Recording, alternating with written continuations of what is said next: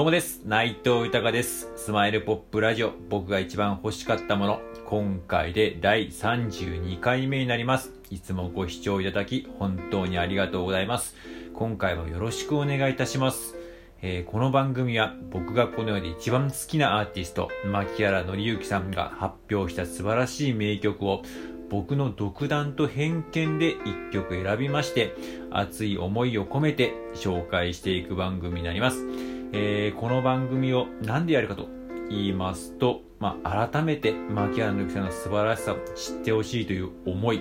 そして今、牧原紀之さんは活動自粛中ですが、活動復帰のきっかけになればという強い思い、そして、私自身の夢でもあります、えー、牧原紀之さんと一緒に仕事をするということを、えー、つなげていきたいという熱い思いを込めて番組をやっております。よろしくお願いいたします。では早速、今回紹介する曲を発表いたします。えー今回紹介する曲は、アンサーという曲になります。えーこちらなんですけども、実は、え2枚目のシングルになります。で、もともとはですね、牧原の之さんちょっと変わったデビューの仕方をしていまして、えーアルバムとシングルを同時リリースで、えー実はデビューしているんですけれども、その、えー初アルバムの君が笑う時、君の胸が痛まないようにの中に収録されている曲が実はアンサー。あと、カップリング曲にちょっとね、これも名曲なんですけども、北風というのがあるんですけれども、えーこの曲がすごく、えーアルバムがの、このアンサー北風の方がですね、すごく人気が、えー出まして、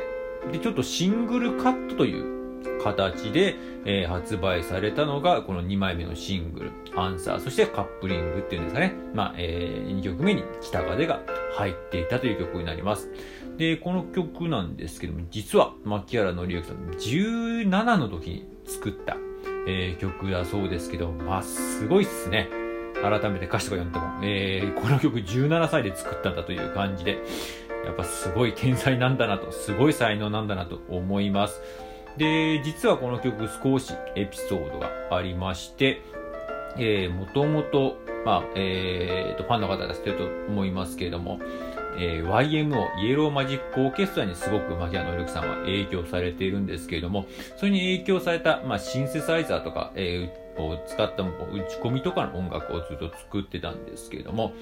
えーピアノでバラードでちょっとのもう曲も作ってみようと。もともとまあピアノの、えーレッスンとかピアノを習い事をやってた方、えー人なので、マッキーさんは。えーそれで作ったのがこのアンサーという曲で、まあこの曲を作って、えーその後にふと、ああ、こういう感じの曲今後作っていくのかなという、えー感じをすごく感じた、えー制作秘話があるそうで、まあその後にやはり、えー皆さんが失礼などんな時もであったりとか、もう恋なんてしないだったりとか、あとスマップに提供した国民的名曲の世界に一つだけの花とかそういうのが繋がっていくと、その原点の、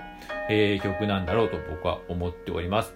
まあ僕自身も、えーこの曲はすごく大好きで、なんかこう心の底から、まあ、えーっと、タイトルにかけるじゃないですけど、心の底からこう絞って絞ってこう答えを出すというなんか感じの、えー曲の印象、を持っておりまして、えー僕もこの曲はすごく大好きですし、なんかこう、ちょっと、ふっと心を落ち着けてしんみりしたいなって時にこの曲を聴いたりっていう形が多いですね。あとライブでも結構、えー、マキーさんがこうピアノで弾き語って歌っていた時の印象をすごく思い出します。では、早速、えー曲の方紹介いたします。えー、牧原紀之さんでアンサーになります。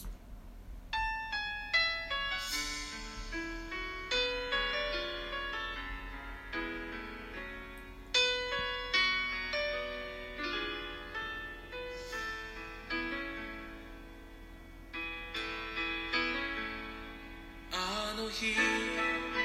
地下鉄の改札で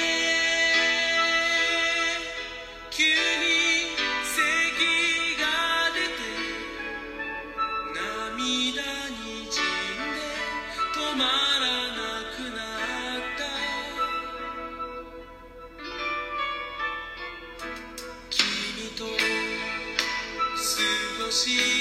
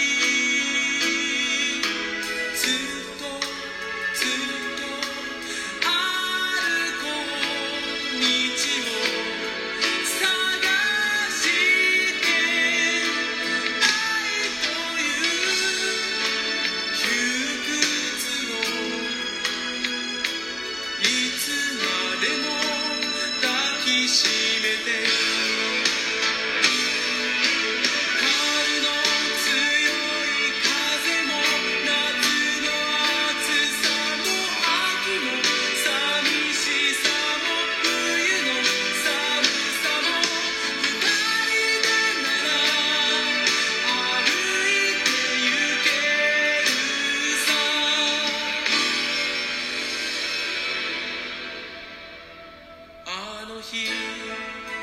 地下鉄の改札で